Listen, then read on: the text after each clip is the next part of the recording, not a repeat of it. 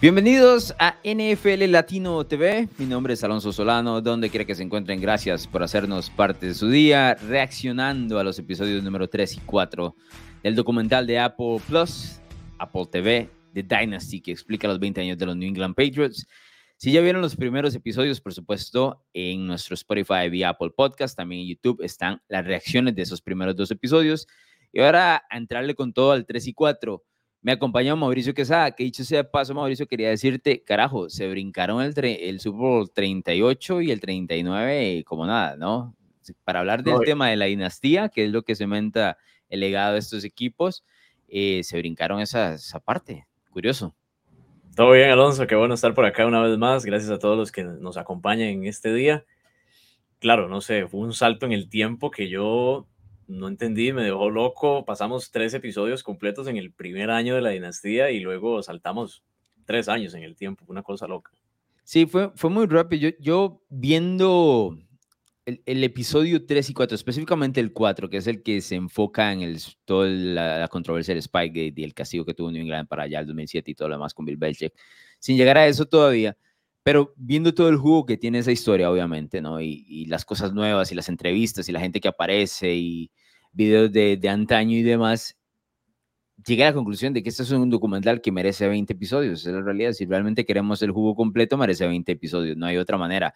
Por ende, entiendo por qué se brincaron el Super Bowl 38 y el Super Bowl 39, que son sobre Carolina y Filadelfia. A mí me hubiese gustado que hubiesen pasado un poco de detalle por ahí, porque si llegan a, a cementar ¿no? lo, que, lo que conocemos como la dinastía y además además de eso, hay detalles importantísimos, porque si bien es cierto, el primer año es de Cenicienta para New England, los otros dos ya van cambiando un poco el rumbo y cómo la liga va viendo el equipo y, se entiende en general eh, el crecimiento de Belichick como entrenador en jefe y por supuesto Tom Brady como mariscal de campo. Entiendo que hay otros documentales, por ejemplo, como America's Game, ¿no? Que definitivamente va año por año, que es eh, estos desarrollados por NFL Films, y que ahí tal vez se pueda emplear un poco más, pero sí, sí tengo que decir que me dejó un poquito insatisfecho de eso sin llegar, tampoco voy a, decir, carajo, debieron hacerlo, no, entiendo que al final son decisiones hechas por, por quienes eh, llegan a desarrollar este tipo de documentales. No sé si te pasó lo mismo o cómo lo viste desde el punto de vista que son versiones de Super Bowl que no viviste en vivo, ¿no?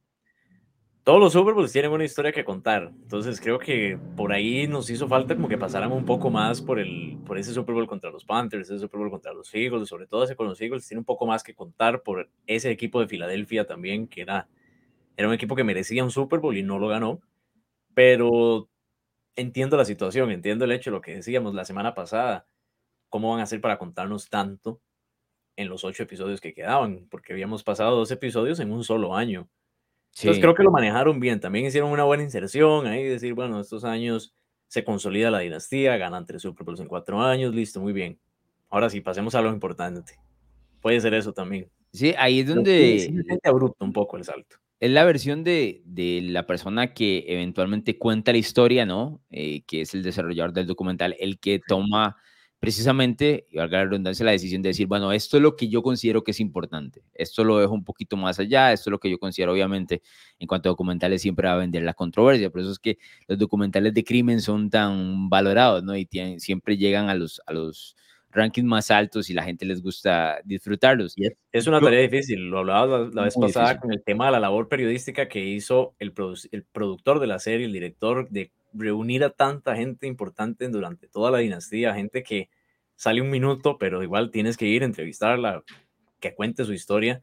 Otra gran labor periodística que se, hizo en este lapso de 3, 4 fue la labor de síntesis, o sea, decir, bueno, tengo demasiada información para la primera mitad de la serie, vamos a ver qué hay que meter, qué podemos sacar. Seguramente quería meter todo, pero se complica, yo entiendo. Se complica. O sea, no todos, no todos pueden ser este, columnas de 10.000 palabras en narrativa X, ¿no? O sea, bueno, no, todos tienen ese, ese lujo. no todos funcionan con el tema del espacio. Pero yo entiendo. Ahora, nada más para no brincarme directamente y, y, pasar, y sé que el documental trata de mucho y, y habla un poco del cierre. Específicamente, eh, ¿qué te dejó, por ejemplo, el, de, iniciando ese episodio 3? De la batalla Bledsoe Brady que hablábamos de la semana anterior, ¿no? No sé si viste que también explicaba un poco el tema del parqueo que te conté al final de, de Robert Kraft, ¿no? De cómo él se fue adueñando un poco del equipo y todo esto, pero más que todo la situación de, sin, sin tener que, que volver a lo que conversamos la semana pasada, pero cómo manejó Belichick, ¿no? Esa, esa disputa Brady Bledsoe, ¿cómo lo ves?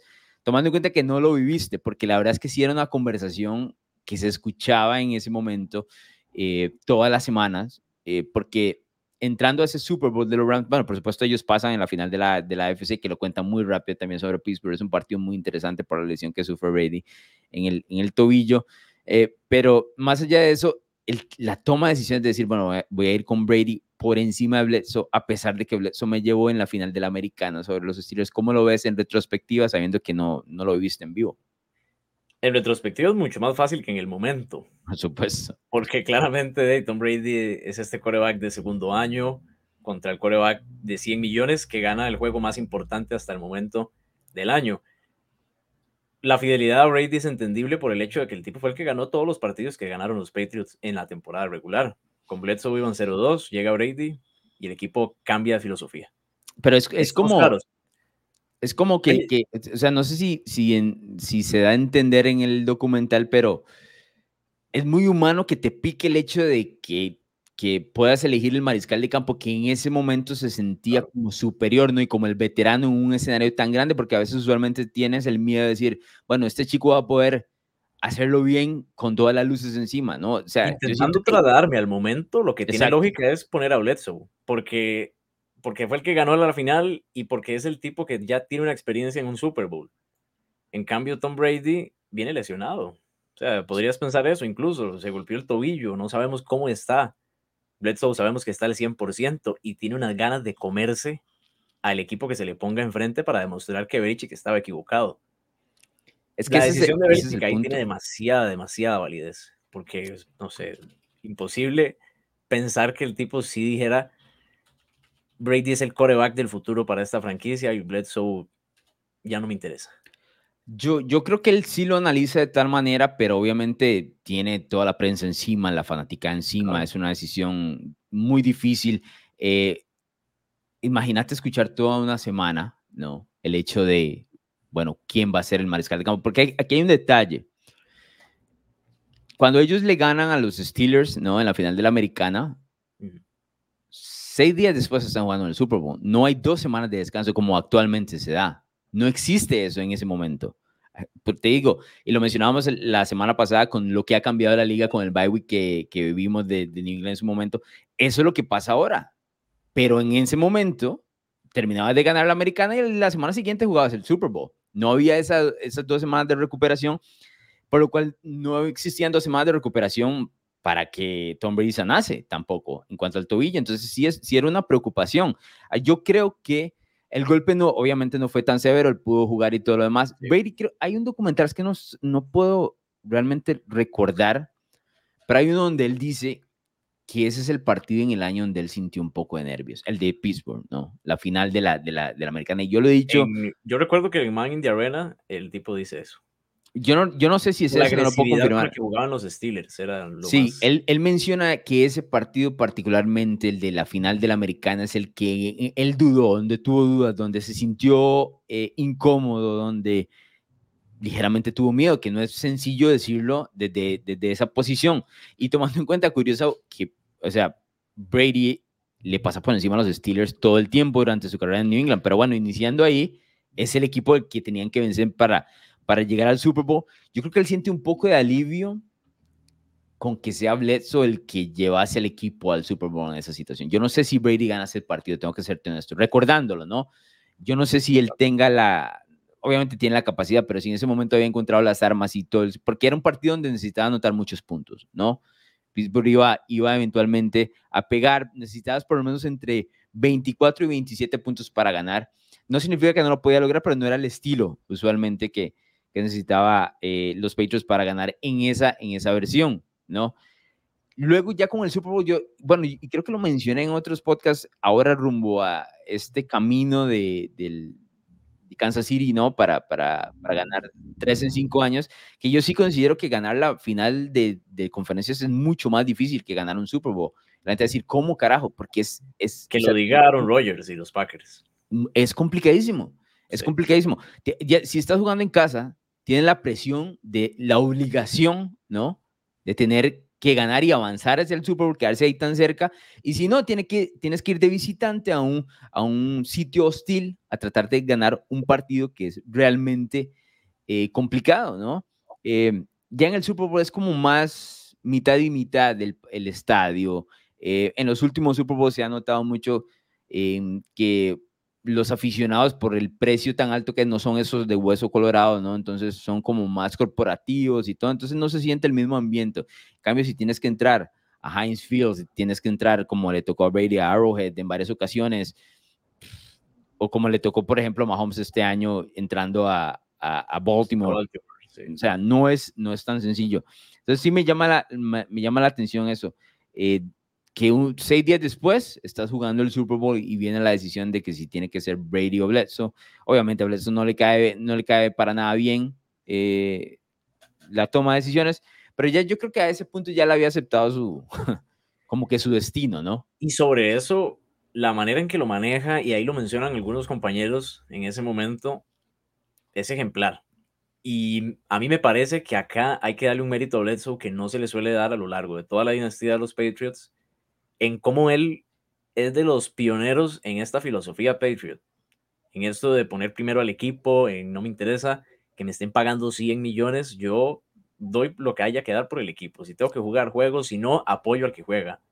Ahí pudo, haber, pudo haber hecho un desorden. Eso, eso se dice, de hecho. En la serie. Pudo haber hecho un desorden, pudo haber hecho lo que sea, pudo haber quebrado. Hasta cierto punto sí, puede haber quebrado el camerino y demás. Y aún así el tipo se pone la camiseta y está ahí como hermano mayor de, de, Tom Brady, ¿no?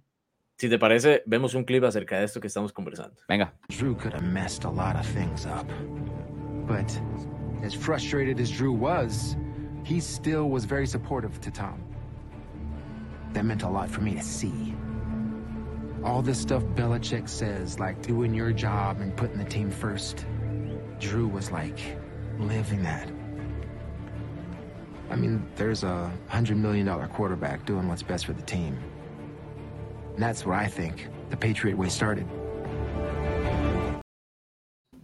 Sin estar en cancha, era un ejemplo para todos sus compañeros. Es una, es una locura porque se necesita sí. muchísima madurez para, para lograr eso, la verdad. No es tan sencillo como nada más voy a dejar que me quiten el, el puesto de titular y voy a apoyar a quien me lo quita. Eh, yo no sé cuántas personas hubieran aceptado eso, tomando en cuenta eh, el estatus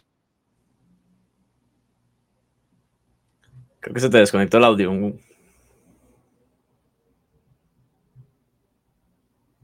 Todavía no, todavía no. Ahora, ¿cómo estamos? Ahora sí, estamos bien. Sí, creo que merece mucho crédito, la verdad. Eh, porque bajo su estatus podía hacer cualquier otra cosa menos, eh, a ver, no menos apoyar, pero era muy difícil ponerse en esa situación y decir, carajo, lo voy a hacer. Ahora, en cuanto al partido eh, rumbo al Super Bowl 36, en este caso contra los Rams y todo, eh, ¿Qué aprendiste de ese Super Bowl que no sabías? Sé que conoces mucho de la historia de la NFL, entonces no te llena de sorpresa, pero ¿qué te dejó lo que viste en este primer episodio? Bueno, tercer episodio primero este, de este fin de semana.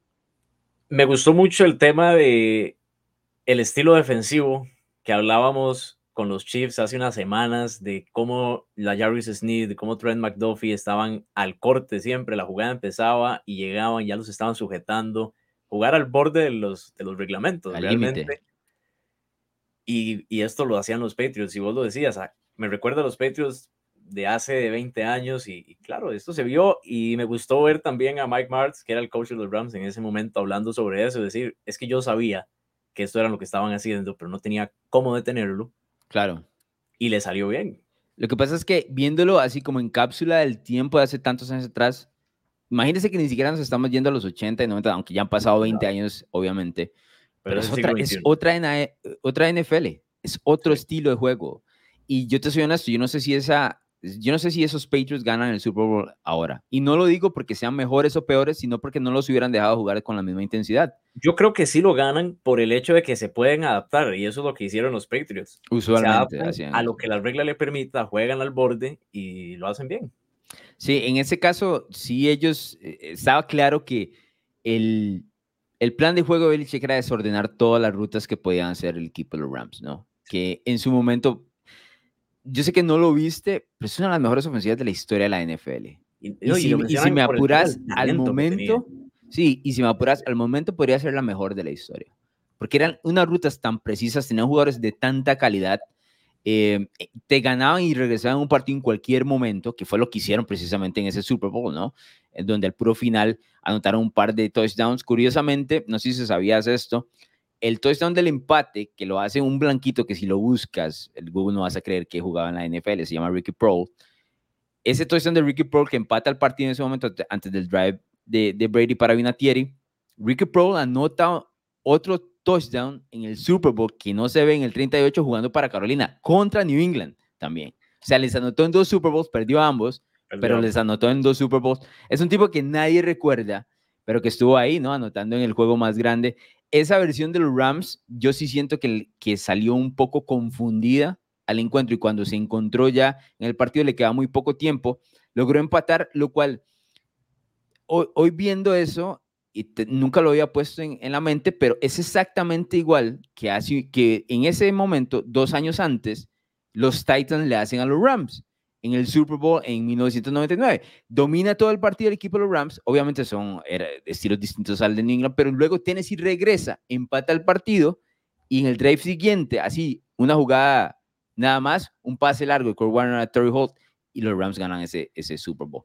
Obviamente Tennessee se queda en una yarda y todo lo demás, que hay toda una historia detrás de eso, pero es, fue, el, el, el guion es exactamente lo mismo. Un equipo domina todo el partido y en los últimos minutos se abre el juego, que pasa en los Super Bowl, ¿no? Pasa ya en la segunda mitad, se abren los juegos.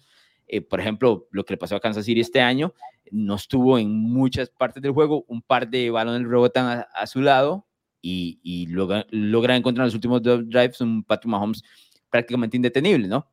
Entonces yo sí creo que eso, eso me llamó mucho la atención de, de estos detalles. Mike Martz eh, era un coach de mente ofensiva, no es el coach que gana el Super Bowl con los Rams, ese fue Dick Vermeil, pero él era el coordinador ofensivo de ese equipo. Lo que significa que una vez Dick Vermeil se hace un lado, luego él termina, creo que si no me equivoco, entrenando a los, a los Chiefs, Vermeil, que era un entrenador jefe que le encantaba llorar, brother. Le encantaba llorar. Cada vez que ganaba lloraba, cada vez que perdía lloraba. O sea, lloraba todo el tiempo. Eh, un tipo muy sentimental. Pero Mike Marsh toma el puesto y los Rams no pierden, eh, te digo, no, no perdieron un segundo en acomodarse al entrenador jefe. Fue exactamente lo mismo y sí era uno de los equipos que tenía que marcar época, la verdad, hasta que se topó con ese, con ese New England, ¿no? Eso te iba a decir, y eso fue lo que pensé, y lo hice con una relación con el Super Bowl 49. Hablábamos la semana pasada que los Patriots tuvieron dos dinastías distintas. Claro. De 10 años, cada una de tres Super Bowls. Y comenzaron muy similar, porque esta que le ganan a los Rams, estos Rams eran aspirantes a dinastía también. Ya habían ganado uno, repeat, estaban a nada de repetir, se quedaron a un minuto de repetir. Y quién sabe, quién sabe si hubieran ganado ese Super Bowl, estaríamos hablando de otra historia tal vez. Y recuerdo, porque acá ya estaba más vivo y veía la NFL, los Seahawks en el 2014 venían de ganar el Super Bowl. Eran una, una aspiración a dinastía, se decía claro. que, bueno, esa defensiva era es, es una defensiva de época, ¿no? Hay, hay, hay, para mí hay tres, bueno, en la versión reciente, vamos a decir cuatro voy a decir cuatro defensivas que se ganan todos las, eh, los elogios posibles en la historia de la NFL. Obviamente los, los Steelers de los 70, que las, la cortina de hierro. Por supuesto los Bears del 85, a pesar de que solo son un año, son el referente absoluto cuando te hablas de una defensiva que le está yendo bien. Los Baltimore Ravens del 2000, que discutiblemente son la mejor defensiva en la historia de la NFL, basado por lo menos en cuanto a números, tienen unos récords absolutamente absurdos y esa versión de los Seahawks desde el 2013-2014, que si me apuras, para mí Seattle pudo haber estado en el Super Bowl anterior, cuando pierden con Atlanta en la ronda divisional, ya se, ya, ya se olía ese equipo, ya se olía ahí mismo, ¿no? Eran jóvenes, obviamente al siguiente año Recuerdo que ese Super Bowl, yo, o sea, yo los escogí precisamente por el hecho de que habían perdido en Atlanta. Atlanta luego pierde con San Francisco y San Francisco pierde el Super Bowl con Baltimore. Eh, pero ahí estaba Seattle, estaba ahí nomás y estaba muy joven y todo lo demás. Entonces yo sí creo que obviamente eh, me gustaría en algún momento hacer, no sé si un artículo, un podcast o algo de esas, eh, el clásico, bueno, como lo, como lo denota Marvel, el, what if, ¿no? Que hubiese pasado si este equipo gana o el otro, qué sé yo, y cómo se desarrolla todo, especialmente para los equipos que se quedaron tal vez a una victoria más de ser de época, como en este caso los Rams que estaban. Y aquí, y eso fue lo que me gustó, que fueron los Patriots los que dijeron, un momento, la dinastía somos nosotros. Y tanto en el 2002 como en el 2014 ese, eran ellos los que tenían no, y, y si notas, las armas. Claro, y si notas, em, bueno, obviamente Tom Brady está en el, equipo de ahorita, es los Patriots contra los Rams, luego está obviamente está contra Seattle, y también el mismo Brady se interpone en el back-to-back de Kansas City, con los, Buccaneers en ese caso, ¿no? O sea, en tres oportunidades, eh, obviamente ya no le alcanza por el tema de seguir, seguir ganando, pero se interpone en cada una de esas versiones donde dices, no, o sea, me toca otro. Eh, no sé, me llama, me llama mucho la atención. Dentro de ese Super Bowl este del 36 hay dos versiones, obviamente, cuando el equipo de los Rams ya empata y queda un minuto y viene todo este tema de, del, último drive que va a poner a Dan Vinatieri a patear el field goal. Dos detalles que me llaman la atención. Primero, la, lo, cómo lo identifica Ernie Adams, que lo hablábamos de él la semana anterior, que es quien está al oído de Bel Belichick y de todo, cómo él identifica que el equipo no tiene más para dar. Está absolutamente agotado, está cansado y que su única oportunidad, su oportunidad más valiosa es en este minuto y tanto, eh, caminar, marchar y tratar de ver si ponen a Vinatieri en una situación de gol de campo, ¿no? Pero sí identifica muy bien que su equipo no da más. Y me llamó mucho la atención porque este, no solo este año, en las últimas versiones hemos visto cómo a veces se discute los equipos que son como underdogs que llegan a la NFL al puro final y dices, bueno, este equipo realmente, eh, por ejemplo, creo que, no sé si fue este año, el año, creo que fue este año, donde Washington regresa, ¿no? Intent, el año pasado, no sé la verdad, donde Washington eh, regresa y está ahí, empata al equipo de Filadelfia, ¿no? En, esos duelos que se pegan durísimo dentro de la división, si no me equivoco, ese partido es en Filadelfia, y entonces todo el mundo dice, tiene que ir por dos puntos, tiene que ir por dos puntos porque ya son underdogs y todo lo demás. Es esa identificación de decir, bueno, no me da un chance, ¿cómo gano? cuando pierden el invicto los Eagles. Es, ese lo recuerdo, entonces, es este año entonces. Estoy hablando este año con, creo que es con Sam Howell. Washington siempre le. No, toda la vida le complicó a Filadelfia en esta última versión de, de Ron Rivera y demás. Pero sí recuerdo que mucha gente piensa, o, o, por lo menos está esta identificación de decir, bueno, ¿cómo gano este partido? ¿Vamos a tiempo extra o no? ¿Puedo ganar en tiempo extra o no? Y usualmente eh, la situación es, si soy el underdog, no puedo ganar en tiempo extra, me va a costar mucho. Y aquí creo que identifica muy bien esa situación. Eh, Ernie Adams y dice, no, en el minuto y resto la mejor versión es la, la de Tom Brady. Necesitas un tipo con mente fría que haga eso. Y yo creo que esa es una ventaja enorme que tuvo el Check durante todos sus años, la verdad. Que Brady no lo sabía. Y recuerdo, eh, él dice, bueno, yo hasta ahorita no sé de qué soy capaz, de qué no soy capaz. Belichick le dice, arriesga el balón. No arriesgues el balón, no le dice, arriesgalo. Somos los underdogs, hay que ganar, vamos con todo. Sí. Pero de este drive, es, excepcional, porque este drive es el que cambia la historia al final. Y en cuestión de un minuto, con calma, porque lo movió con calma Brady, no se volvió loco con pases profundos, no, fueron moviéndolo poco a poco porque sabía que el tiempo era suficiente para poner a Vinatieri. Y esta es la otra parte, la garantía que te daba Dan Vinatieri. Que lo hablamos la semana pasada, Exacto, en los escenarios importantes. Tener un pateador clutch en la NFL es garantía de un equipo de Super Bowl y es casi que una necesidad para un equipo de Super Bowl. Yo mantengo que es el mejor pateador de la historia, la verdad. ¿Para qué te voy a decir que no? O sea, cuando haces con estas situaciones, o sea, con toda esa presión encima, y no quiero volver a, decir lo que dije la semana anterior, pero es que el, el, hecho de que lo lograra le da una ventaja por, por contra sus rivales, ¿no? Y quien quiera poner, no hay un detalle, yo creo que lo que vuelve absolutamente épico, legendario, lo que quieras llamar a ese drive de Tom Brady, que si lo notas, no es un drive absolutamente espectacular, ni mucho menos. Tiene un par de pases muy buenos. El de Troy Brown, si no me equivoco, es el, el mejor de ellos que, que va para mm, la mayor cantidad de yardas. Pero lo que vuelve el drive absolutamente legendario es el momento y escuchar a John Madden decir, vámonos a tiempo extra. No, aquí lo que hay que hacer es ir a tiempo extra y jugar por el tiempo extra. Y poco a poco, con el avanzar de las yardas de New England, ir cambiando su versión y cómo él va viendo el escenario, eso lo vuelve absolutamente épico. Te digo, cuando nosotros, bueno, yo veía mucho los Super con mis amigos antes de que me tocara ir a cubrirlos y demás, y tenía amigos de mayoría de demás, y ellos apuntaban, eh, gente que era super hater de los Patriots, ¿verdad? Obviamente, pero apuntaban específicamente a ese momento, eh, que es el momento prácticamente donde Tom Brady se anuncia al mundo, es el nacer de una leyenda. Entonces, el verlo a nivel eh, en vivo, ¿no?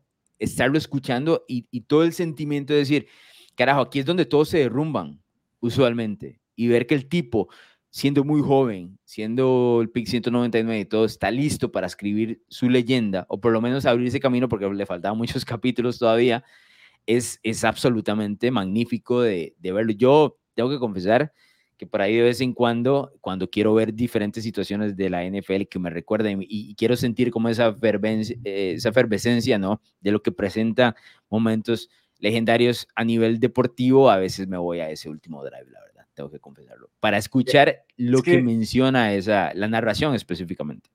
Se necesita demasiada calma y mucha confianza en sí mismo para hacer un drive de menos de dos minutos en un escenario como ese y cuesta mucho y nos hemos mal acostumbrado porque hemos tenido a Tom Brady en Super Bowls y en finales de conferencia haciendo este tipo de, de jugadas durante muchos años, pero no es fácil y ahora el, mariscal de campo se puede desesperar, puede caer en la presión, las defensivas en el momento en que leen no hay, no hay espacio para ajustar, pero Brady siempre tenía el dominio de la situación y él, él llevaba el control de lo que estaba pasando y eso es algo que cuesta muchísimo ver. Es el tipo de, es, e, es, el tipo de, de, vara con que se mide al, a los mariscales de campo en la NFL actualmente, que a veces es muy injusto, ¿no? Lo puedes hacer o no lo puedes hacer cuando el momento apremia. Es uno de los detalles que, por ejemplo, le tira mucho en contra a Prescott porque no lo ha logrado. Eh, menos a Kirk Cousins, por ejemplo, que tampoco lo ha logrado, pero de pronto no, no se le da a él. Eh, se le critica mucho a Josh Allen, a Mike Jackson por estas situaciones, ¿no? lo demostró en esta postemporada, bro, Purdy. Correcto, correcto, pero... le, llueve, le llueve muchas críticas y demostró poder en ese momento. Sí, pero mira que por no ganar, igual va a tener ah, sus críticos, ¿no? Va a tener sus críticos por no ganar. Que es una versión que yo siempre me he preocupado porque yo, a Joe Burrow lo tratamos como si ya él ganó. Ojo, que Joe Burrow es mi mariscal de campo favorito de la NFL actualmente. Y lo tratamos como si ya él ganó y no ha ganado, ¿no? Y, pero él tiene... solo un año menor que Mahomes. Entonces, hay que, tiene que empezar a, hacer algo más los Bengals. Sí, tiene que empezar a poner. Yo creo que un título ya obviamente queda cementado para el final y todo lo demás, pero. O sea, se trata como si él ya lo ganó y no lo ha ganado. ¿Qué tenemos ahí de, de videos de esta primera, de este tercer capítulo de, Dynasty? Que Vamos a hablar de ese, escenario, de ese escenario que, que estábamos discutiendo sobre el winning drive en contra de los Rams. Vamos a ver. Not real sure we can stop them. I mean, this drive, it's do or die. We need to try to go get Adam Vinatieri a shot to win it for us here in regulation. I go up to Coach Belichick. He says, We're going. And he says, Just take care of the ball. And Drew was kind of standing next to me, and he kind of just shuffled in front of that, and he says, Fuck that. I remember, you know, somebody saying to Tom, like, hey, be careful. Like, no, we're big underdogs in this game. Nobody expected you to be here. Nobody expected us to be here. You know, fuck it, man. Go. Brady's in the shotgun. I don't agree with what the Patriots are doing right here. Backed up inside their own 20, no timeouts left. I would play for overtime. And everyone was like, oh shit, you know, we're going to throw it. My confidence was up and down that year. And I really didn't know what I was capable of. But to know that I had the confidence and trust in my teammates. For me, it was like, let's go out there and sling it. Brutal, ¿no? Brutal. Yo sí siento que eh, en el caso de Tom Brady, por ejemplo, también Patrick Mahomes, creo que el hecho de ellos de ganar tan temprano en sus carreras les abre como muchas respuestas a, a preguntas que no se tienen inclusive que hacer. Por ejemplo, las dudas que existen sobre Lamar Jackson, Josh Allen y estos fantasmas que se acumulan, ellos no los tienen porque inmediatamente rompieron la puerta muy temprano cuando esa juventud, ¿no? Y esa, el hecho de ser muy intrépido les pagó. eh, no tuvieron el mismo lujo estos tipos de estos jugadores como, como Jackson, como, qué sé yo, Rogers, no sé. Y es que evaden las dudas, eso es lo que pasa. Creo que este fue el único escenario en el que Tom Brady se vio debajo del marcador, teniendo que venir de atrás con un minuto, dos minutos, y que en la transmisión se dijera, no, yo jugaría por el overtime. Claro, claro. Eh, ahí, a partir de ahí, vámonos, vamos por todo, vamos a ganar esto, atacar o morir, como dijo Ernie Adams. Dentro de las cosas que han cambiado tanto la NFL se nota este, la grama, ¿no? Es básicamente jugar en tenis. Todos están jugando en tenis, ahí no, no existen los, los clits, los, los tacos, ni mucho menos. Eh, y, el balón es completamente distinto. O sea, yo recuerdo Eddie George, que era este running back de los Titans, eh, jugaban en estos escenarios y el tipo arrastraba a rivales por el hecho de que su, cuerpo se doblaba de una manera y le daba como el empuje. Eh, eh, bueno, no se puede llamar grama, era una alfombra, ¿no? Pero imagínate los golpes que te puedes llevar ahí, porque básicamente estás jugando en el, en el, en el piso, ¿no? ¿Qué más tenemos de, de, este, de esta versión 3, episodio 3? Vamos a, al tema de Mike Martz cómo se refirió a lo que hizo Bill Belichick con esta defensiva de los Patriots. Listen, latch on to these receivers on the jersey and hang on. They're not going to call holding or pass interference in the Super Bowl. They're not going to do it. And when they do, all right, stop doing it. And then go back and do it a little bit later, you know? So that's what they did.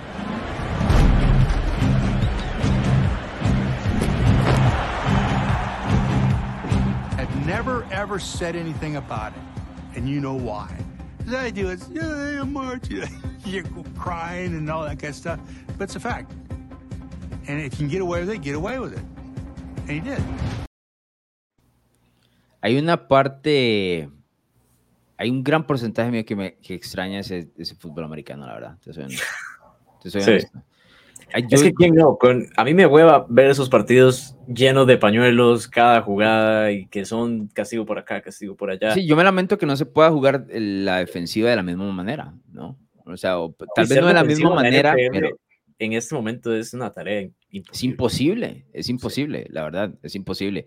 Eh, y yo entiendo que hay que jugar el balón y todo lo demás, pero había unas versiones eh, de los campeones de fútbol americano donde todo eso incluía, ¿no?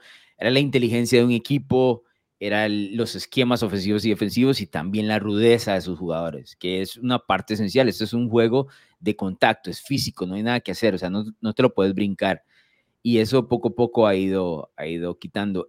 a veces cuando uno ve pañuelos que son así al, al mero límite, dice, pero esta versión, la verdad es que, no sé, yo sí, lo, sí la extraño, la verdad, y creo que es parte del este, este desencanto que he sufrido.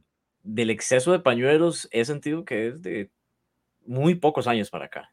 Es algo muy moderno. El, el, de los pañuelos sí, pero yo sí siento que hay un, un cambio en la NFL como a partir del 2016, 15 por ahí eh, para acá, como que a partir de ahí uno empieza a notar, bueno, a partir de ese momento se, se nota el, favorecimiento hacia las ofensivas, el hecho que no se pueda tocar el mariscal de campo y todo esto, ¿no? Eh, obviamente, con el pasar del tiempo, vas más atrás en el tiempo, vas a encontrar mucho más permisible lo que puede hacer la defensa, ¿no? Em, pero yo sí siento que, que el de los años, voy a decir como el 98 hacia el 2000, vamos a ponerle 14 para hacer por ahí, se jugaba como el mejor fútbol americano. Hay unas versiones ahí de temporada donde yo decía, carajo, esto es lo mejor que se puede ver todas las semanas. Luego lo coincidía con estos de los que estábamos hablando. Claro, claro. tenían un poquito más de permiso de de defender distinto, ¿no? De ir un poco más. Yo no quiero, no quiero tirarle a Kansas City porque no es, no es esta la razón de, del, del, episodio, ni mucho menos, pero yo sí creo que estas últimas versiones de Kansas City son equipos muy normales, la verdad. Son buenos equipos, pero son muy normales. Es que anteriormente había este ganador de Super Bowl como este equipo intocable, ¿no? Que lograba llegar a la gloria, que se había ganado el hecho de llegar a la gloria. Este año yo vi equipos muy pobres en la NFL en general y, y partidos de arriba para abajo, eh, donde cualquiera pudo ganar por la, no me gusta usar esa palabra recurrentemente, pero hay que usar la mediocridad de la liga en general, ¿no? Que hay muchos factores y habría que encontrar uno específico, sería imposible, pero creo que vamos por ahí. Algo más de esa versión número 3, sino para pasar al episodio 4. Creo que en este episodio hay algo muy interesante, pero vamos a empezar antes de conversarlo con este clip. Always put team first. He was making decisions that were best for Bill Parcells as opposed for the New England Patriots. I promised myself in the future I would find a coach that truly put team first. Te voy a decir algo. A ver. La semana pasada lo hablamos y yo te decía que los Jets gestaron la dinastía de los Patriots. y por eso venía de verde. Bueno, hoy no estoy de verde, pero voy a continuar con esta narrativa. Robert Kraft llega en el 94, cambia por completo la historia de los Patriots. Bueno, ese año les va bien, en el 95 no tanto, pero ya en el 96 van a un Super Bowl. Van a un Super Bowl de la mano de Bill Parcells, que era un coach de época, campeón con los Giants, de la mano de Drew Bledsoe como coreback, el coreback franquicia, el primer gran coreback en la historia de los Patriots. Buenas historias tenían los Patriots de cara a esa semana del Super Bowl que siempre se hablan, pero lo que se hablaba era, ¿se va a Bill Parcells a los Jets? ¿Será que sí? ¿Será que no? El Super Bowl va a ser el último juego como entrenador en jefe de los Patriots. Bueno, esa fue la distracción. Pierden el Super Bowl contra los Packers de Brett Favre. Bill Parcells se va a los Jets. Y te digo algo, no hubiese habido dinastía si Bill Parcells se quedaba en los Patriots. Ya sea por la edad, ya sea por la química que tenía Bill Parcells con Robert Kraft, que era nula prácticamente, y lo vimos en el clip. Robert Kraft sentía que Parcells pensaba en él y quería un coach que pensara en el equipo, que pusiera siempre primero a la institución de los Patriots. Llega Belichick, ¿quién más que Belichick en poner siempre primero a los Patriots? Sí. Y acá empieza la dinastía, así que gracias a que los Jets se llevaron a Bill. Sí, no solo eso, eh, porque pasa después de que él se va, de, que Parcells se va, eh, llega Pete Carroll, ¿no? Que es el segundo entrenador en jefe de New England, que la gente no conecta a Pete Carroll con los Patriots, pero un joven. Que no le fue bien, un paso efímero. No, no le fue bien, eh, pero es como todo, ¿no? a veces para encontrar el éxito en tal cosa tenés que pasar por diferentes versiones. Para Pete Carroll, la versión más adelante de Seattle y pasar por USC iba a darle mucho el crecimiento. Para, eh, para Robert Kraft, el hecho pasar por Bill Parcells y por Pete Carroll, encuentras a Bill Belichick. Y ya que mencionas el tema de los Jets, por supuesto, cuando Parcells después, porque sí, Parcells era un tipo que tenía un ego enorme, por eso es que se empieza a hablar de él en el Super Bowl y no del equipo en general, y eso es lo que menciona Robert Kraft durante el documental. Después, Parcells le hace exactamente lo mismo a los Jets. Y para dejar todo montado, orquestado, porque él tenía claramente, em, no voy a decir un odio, pero no le encantaba a Robert Kraft. No, no, no voy a utilizar la palabra Kraft, pero había un choque muy, muy, muy conocido. Entonces, ya se escuchaba que Robert Kraft quería a Bill Belichick, y entonces a la hora de, de, que Parcells dice, yo voy a renunciar de los Jets, unos años después, él deja a Belche como entrenador en jefe, sin consultarle, lo anuncia hacia la prensa le dice a la prensa, eh, o sea, mi sucesor es Bill Belichick en Nueva York. Y Belichick dice, cara, pero esto no habíamos accedido, ni mucho menos. Y luego él llega con una servilleta y renuncia a los Jets para irse a New England. O sea, es inevitable que están conectados, ¿no? Esas dos franquicias son rivales divisionales de, de, muchos años. El tema de Spike que ya vamos a ver está conectado a los Jets también. Todos los caminos llevan a Roma. Bueno, en este caso, todos los caminos llevan a los Definitivamente, definitivamente. la situación de Parcells eh, ahora que mencionabas de que es curioso que a la hora de crear un documental de estos tienen que, tienen que entrevistar tanta gente y utilizas a veces unos segmentos. Yo no estaba esperando a Parcells, te digo, en este documental. No, y tenía mucho tiempo de no ver a Bill Parcells. La última vez que, que lo vi en algo fue en el documental de los, de los Bills. De y Parcells, de los Two Bills. Muy bueno, por cierto, ese documental. Y es el mismo Bill Parcells. Sí, es el, mismo. pero es el mismo. Claramente. sigue teniendo la misma personalidad sincera. Es que eso era. Ahora, sí tengo que decirte, para vos que no creciste en, ese ambiente, los años 90, eh, Bill Parcells es poco menos que un dios en la NFL. Poco menos. O sea, el tipo es... Eh, o sea, tiene hay una reverencia sobre él, sobre su estilo, sobre su manera de entrenar, sobre su forma de, de, pensar, sobre la disciplina que él imponía, porque fue el único, tal vez no el único, pero el, el que se le metía usualmente a, Bill Walsh y a los Niners, ¿no? Usualmente se le metía al, Bill Walsh y a los Niners. Entonces, había una reverencia sobre él muy, muy grande en los años 90. Entonces, el equipo que se podía dejar a Bill Parcells tenía todo su peso en oro, que en este caso era New England. Ahora, hay que darle crédito aquí a Robert Kraft, el hecho de decir, bueno, no voy a intentar retener a Parcells a por todas, a pesar del nombre que tiene, y lo dejó ir. Luego él pasa por Nueva York, tuvo un paso final en Dallas, si no me equivoco, que no fue muy exitoso. Él descubre en teoría a, Tony Romo y a partir de eso viene un éxito ahí con, con, con Romo, quien obviamente no termina en un Super Bowl ni mucho menos. Algunos, fans de los Cowboys dirán que no les hizo un gran favor tampoco descubrir a Tony No, pero Romo era un buen mariscal de campo hasta que le ponían las luces encima, eso era todo. O sea, cuando había la presión, pero es un tipo eh, de las versiones de Mariscal de Campo después de Troy Aikman, por supuesto, es la mejor, por encima de Dak Prescott, o sea, no, es inevitable. Lo que pasa es que sí entregaba el balón cuando no era apropiado, ¿no? No hay, no hay, buena, no hay buen momento para entregar el balón, pero Romo de alguna manera encontraba el peor de ellos, ¿no? Entonces era, curioso. Pasemos al episodio 4. Antes de pasar al episodio 4, Mauricio, le, tenemos algunos mensajes, le, leemos los mensajes y, pasamos a ese episodio 4. Te leí la mente, sí, acá está Marlon Arias que nos saluda, gusto escucharlo, dice Marlon Arias. un abrazo por allá. Jesús Estrada. Saludos a, Jesús donde sea que nos está escuchando. ¿Qué más tenemos? Léeme ese, Fabián. Fabián Gómez dice, yo nunca he entendido los sentimientos de Brucey. Ajá, de Bruschi es... Puedo creer que por su imagen en los medios le tira Brady, pero tengo entendido que son amigos. Sí son amigos.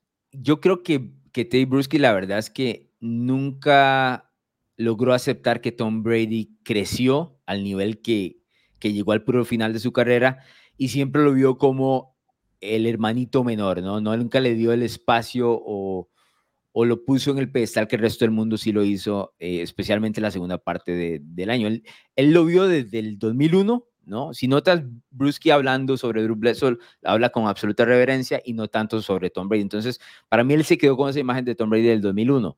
Eh, que lo cual es curioso porque o sea, Brady le creció a la pura par, ¿no? O sea, lo vio en, en, pleno crecimiento.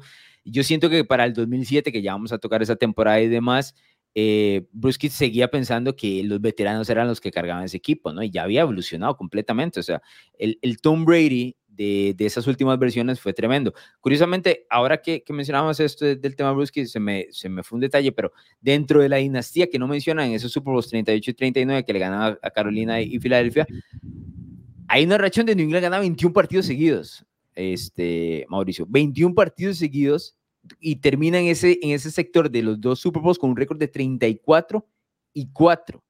Estamos hablando de un equipo absolutamente dominante, del cual no se le da crédito y mucha gente eh, regularmente no recuerda, te soy honesto. Un equipo de época. Ahí empieza, así empiezan las dinastías. Pero no se mencionó en el, en el documental que se llama La Dinastía. Raro, raro, pero bueno, ¿qué más tenemos? Mauro Colín dice, corrígeme si estoy mal, pero lo que más le invertían a la ofensiva era a su línea. Brady casi nunca tuvo un arma fija, quitando a Gronk y Edelman, y siempre tuvo protección.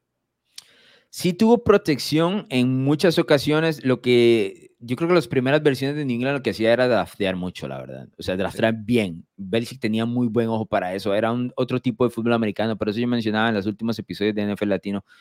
Es más, desde, desde hace un par de temporadas atrás vengo diciendo que cuidado más de que como que la NFL le está pasando por encima o le había pasado por encima a Belichick porque ya no era lo mismo y no tenía el mismo ojo y todo demás. Creo que fue muy obvio en las últimas temporadas.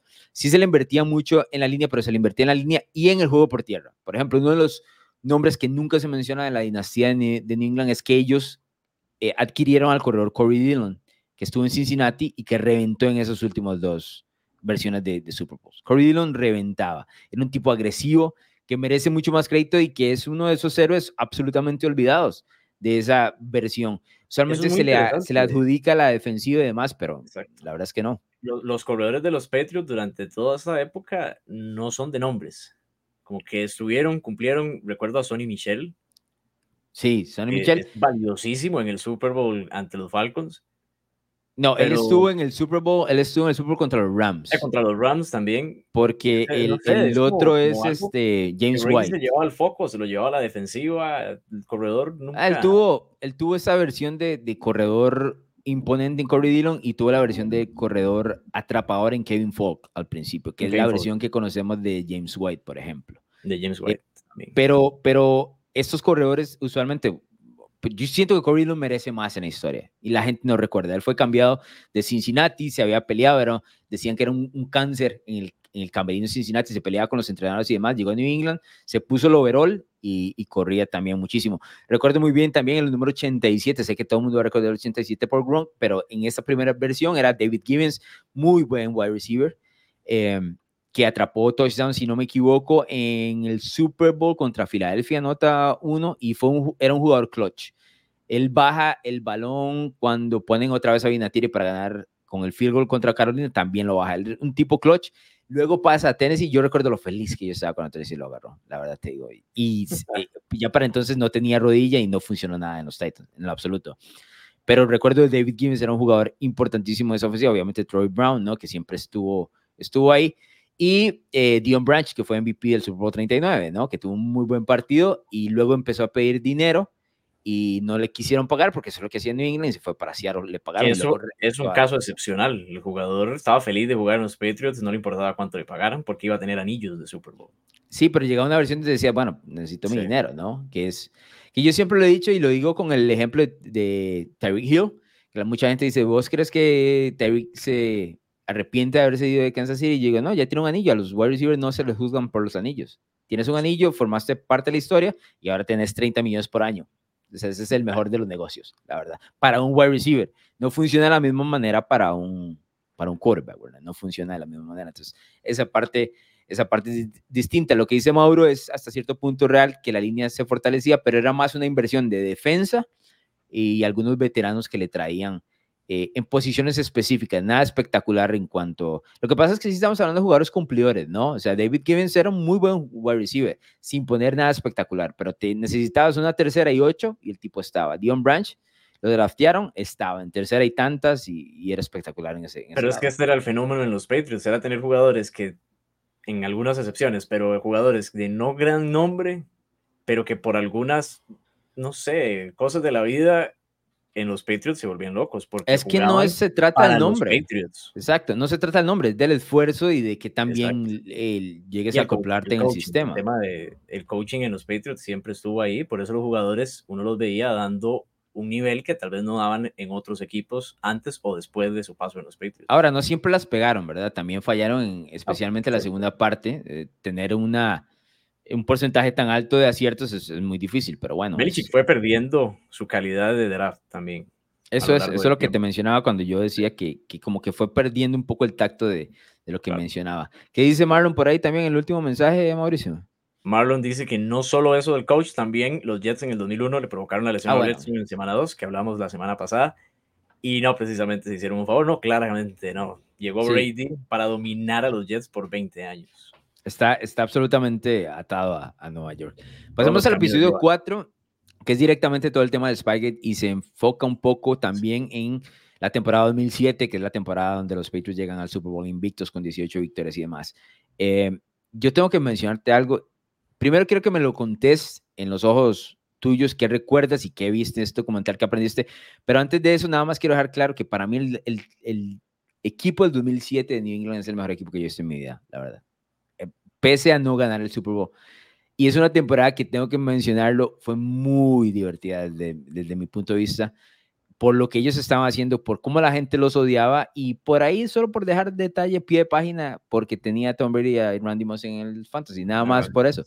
Pero fueron tantos touchdowns y fueron tan, fue, fue tan increíble esa temporada que la verdad, viendo un poco, que siento que no fue suficiente lo que nos mostraron en cuanto a video pero sí, e, esa es como la temporada donde ya yo regresé en el tiempo y digo, ah, carajo, sí, es que fue algo espectacular. Pero bueno, ¿qué te dejó con todo el tema del Spike de la temporada y todo esto? Me da risa que digas eso ahora porque en el momento en que lo estaba viendo pensé, ¿cómo habrá sido tener a Randy Moss en Fantasy ese año? Yo tenía los dos. Yo lo pensé, yo dije, wow, era touchdown tras touchdown todos los juegos, dos por juego, una cosa increíble. Además, te voy a comentar, así, estábamos en un, recuerdo que me habían invitado, teníamos el draft de fantasy eh, un sábado en la mañana, qué sé yo, y me habían invitado, ya para entonces yo estaba eh, haciendo cosas de, de, prensa y nos habían invitado como a un torneo de golf, eh, como para hacer algunas previllas ahí, ¿no? Y jugar un, un, tiempo y demás. Y recuerdo que ese, ese evento era por la mañana y yo llevé la computadora donde sea para ver porque tenía que hacer el draft de fantasy. Ahí yo cargando mi computadora, porque no, no había teléfono para entonces, ¿no? Sí. Era en la computadora, entonces me conectaba donde sea para hacer el, y porque quería seleccionar a estos dos tipos. Algo olía como que iban, claro, no estaba esperando nunca que hicieran lo que, lo que hicieron, pero bueno, es que esa, esa temporada es tan espectacular que coincide con muchas cosas. Obviamente, el hecho de que fue invicto el equipo hasta, hasta ese punto, el hecho de que Randy Moss llegase después de que los Raiders lo trataron prácticamente como un tipo acabado, que pusiera la mayor cantidad de touchdowns para un wide receiver en la historia, que Tom Brady tocara los 50 touchdowns, algo que no había, nunca había sucedido. O sea, se, fue un cúmulo de cosas. Pero más allá de yo ir paso por paso con lo que se vio, quiero que me contés si recuerdas algo de ese momento, asumo que no, y qué viste en el documental eh, que, te, que te llamara la atención. Bueno, cuando yo empecé a ver la NFL, ya en el libreto estaban los villanos New England Patriots, Claro. Porque ya era un equipo que habían marcado época, pero sobre todo por esta situación, porque ya se les tachaba de tramposos. Obviamente uno durante ese lapso, bueno, pasa también uno de los balones desinflados, que ya llegaremos a eso en algún momento de la serie, pero yo creo que esto sí mancha la dinastía de los Patriots por completo, pero no creo que fuera tampoco la razón por la que los Patriots lograron tanto éxito durante tantos años. Realmente es un escenario que pues sí se dieron cuenta por algo muy vacilón que podemos ver ahora con el tema de Eric Mangini, que era una de las manos derechas de Belichick en los Patriots y luego se va a los Jets y, y lo canta. Esa es la palabra, lo canta, ¿no? Eso, eso es increíble, pero, pero no, realmente se mancha, pero hay que, hay que verlo en retrospectiva ya con la dinastía finalizada. Fueron 20 años de éxito y eso es un episodio demasiado minúsculo dentro de tanto tiempo. Sí, eh, antes de tocar eso, estaba, lo primero que se me vino a la mente con el tema de Mangini, porque mucha gente no, re- no recuerda, el tipo después de ahí, básicamente creo que entrena en Cleveland y nunca más encuentra espacio en la Apareció NFL. del radar NFL. Sí, él, creo que si no me equivoco, está en Fox ahora. eh, aparece de vez en cuando en algunos programas de, de, de Fox Sports allá en los Estados Unidos, pero no volvió a entrenar. Y es porque los equipos de la NFL usualmente necesitan confiar uno en el otro dentro del, dentro del tema, no solo en el camerino, en el mismo estadio, la oficina, todo tiene que ser, de ahí no puede salir, ¿no? De este grupo de conjunto. Y Mangini, por supuesto, estaba eh, dentro de la familia de New England, por ponerlo de cierta manera. Y me llamó la atención porque lo primero que pensé es que así es como, eh, por ejemplo, en las mafias italianas, ¿no? Nunca llegan a cantarse uno al otro. O sea, hay un código de eso. Son reglas no escritas. Exacto, puedes hacerlo, puedes estar haciendo lo peor del mundo y nunca llegas a cantar. Y sucede también en los barrios, lo que llaman en, en- en estas pandillas ¿no? de barrio, no cantas. Vas a la cárcel, Claro. te, te pudres en la cárcel, pero no cantas a- al que tenés a- al lado, ¿no? Y Mangini fue lo primero que hizo, semana uno de una vez cantando a, la familia England. Por eso es que yo creo que él no vuelve a encontrar trabajo, te soy honesto, porque el tipo tenía mucho talento, pero a partir de eso sale más manchado, tal vez no sale más manchado, pero paga más el precio de lo que paga Belichick, porque Belichick obviamente sale manchado, pero eh, en ese momento Robert Kraft no lo estaba despidiendo ni mucho menos, ¿no? O sea, No, sí iba a mantener de su lado y todo. Eres un idiota, pero lo vamos a apoyar a muerte porque ya nos ha dado tres Super Bowls y es, Es un, que es un coach exitoso y al final, como te dije, ya con seis en su bolsa, no lo vamos a juzgar por ese episodio y al final lo vamos a poner en la lista de los mejores coaches de la historia, indiscutiblemente, sin pensar en que Spygate, sin pensar en que balones desinflados. Sí, con el pasar del tiempo las, la perspectiva va cambiando, ¿no? Sí. Eh, Un poco. Eh, la gente va olvidando muchos detalles. eh, y, y- por ejemplo, a mí ya en, en la memoria yo re- retenía mucho cuando estaba niño, ya no retengo casi nada. Entonces, uno como que va olvidando un poco, un poco las cosas y entonces va a pasar el tiempo, entonces va justificando. Porque el, el punto de esto es, haces la trampa, ¿no? Y los que odian en este caso a New England y a Belichick y demás, tendrán su razón de apuntar y decir, por esto es que ganaron, porque ese es el punto de la trampa, ¿no? Sí. El, el, el desenlace lógico de que hiciste trampa y lograste ganar es, por esto es que estás ganando, la justificación a que estés ganando. Una vez sigues ganando, entonces eso se va quedando como de lado, luego que pasas de ahí, que eso fue lo que pasó inmediatamente en el 2007. La gente decía, "Ah, es que solo pudo ganar porque hacía la trampa. Pero entonces empezó a ganar en temporada regular tanto que no perdió hasta el, hasta el Super Bowl. Y ¿no? que además se juzgaba que la ofensiva se veía tan bien con Tom Brady por esta razón. No, y, y Tom Brady, a reventaron a, todo el partir de ese mundo. momento procede a tener la mejor temporada de su carrera. Claro. Eh, que sí me llama mucho la atención de que Belichick metía el acelerador a, a fondo, ¿no? Ah. Contra todo. Y yo sí recuerdo muy bien, recuerdo muy bien, viviendo la temporada, yo hoy, se yo recuerdo los pareos, después de como ya semana 2, 3, recuerdo decir, hoy, hoy se llevan 40, hoy se llevan 50, a Washington les ponía 40, a los Bills les ponía, recuerdo, eh, hay un- en esa temporada hay un partido donde ellos juegan en Buffalo, y en ese partido en Buffalo, esa semana en Buffalo, eh, por- era un domingo por la noche. Por la tarde, eh, Terrell Owens jugaban con los Eagles. Y la discusión en esa época de la- del año, eh, por lo- o en ese momento, en el 2007, era cuál era el mejor wide receiver de la NFL, Terrell Owens o Randy Moss. Y si no me equivoco, Owens pone cuatro touchdowns con Filadelfia esa semana, que los, en el domingo por la mañana, por ejemplo. No recuerdo exactamente la fecha, podría buscarlo.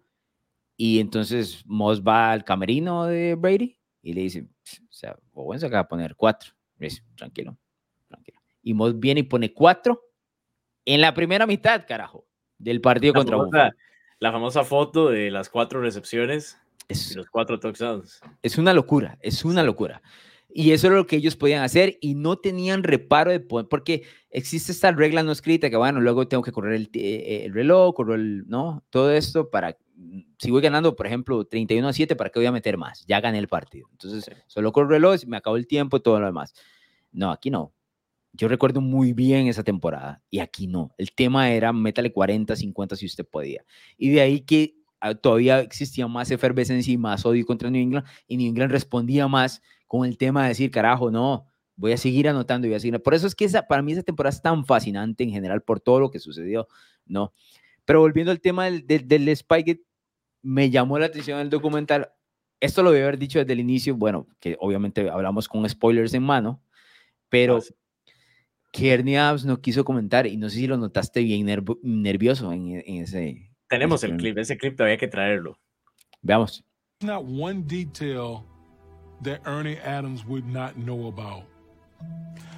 Just so you know, on this whole video thing, The video thing? the Jets game in 2007. Oh, Okay, uh, just I, I'm not I'm, I'm not going to reopen it. well, we have to talk it a, a yeah, li- right. But just just you know, I mean, this is you- you're not going. I'm not like. Could I tell you stories? Yes. Am I going to? No. I got some. I, I, this is. I, it's going to the grave with me a little bit. Okay, well, let's just talk about it. We'll see where we go. ¿Qué no, le puede for- no puede formar un par de oraciones seguidas, No. agua. O sea, claramente el tipo tiene toda la información. Lo que no quiere es revelarla y está bien, no tiene por qué. No, no, no, no, hay, no, hay, no hay por qué hacerlo, pero sí me llama la atención. Me llama la atención de que, por lo menos en los primeros dos episodios, nunca se mostró eh, nervioso y aquí en, específicamente en ese detalle es, se salió de, de- de hasta cierto punto de sus casillas, ¿no? Y se demostraba precisamente eso, que Ernie Adams sabía todo lo que estaba pasando dentro de los Patriots, desde lo más interno, pero justo eso, bueno, fue como, no sé. Sí, no, y cuando, cuando hablamos de un tema de estos, obviamente que él conocía todo lo que estaba sucediendo, ¿no? Eso, es, eso es inevitable. Aquí la pregunta y, y la magnitud, de, eh, o por lo menos en cuanto a la conversación, es qué tanta, y lo mencionabas hace un ratito, qué tanta magnitud tuvo esto sobre el éxito de, de los Patriots, ¿no? Porque sí es una ventaja, no lo vamos a quitar, es una ventaja cuando ya conoces las señales de los rivales y todo lo demás y qué es lo que les gusta a ellos ejecutar en tercera y ocho, porque se notaba como el video mostraba a los defensivos de los Jets, o por lo menos las señales, y luego la situación de juego, ¿no? Tercera y ocho, cuatro minutos por jugar, que están haciendo ellos en general. Ahora, eso favorece a New England específicamente ante rivales que ellos van a ver usualmente, que son probablemente los divisionales, ¿no? Sí. Eh, que en este caso con Nueva York, Miami, por supuesto, por supuesto, Buffalo. Yo sí creo que hay, hay- o sea, no, no podría ser yo honesto conmigo mismo si no digo que sí favorecía al equipo. En definitiva favorecía al equipo.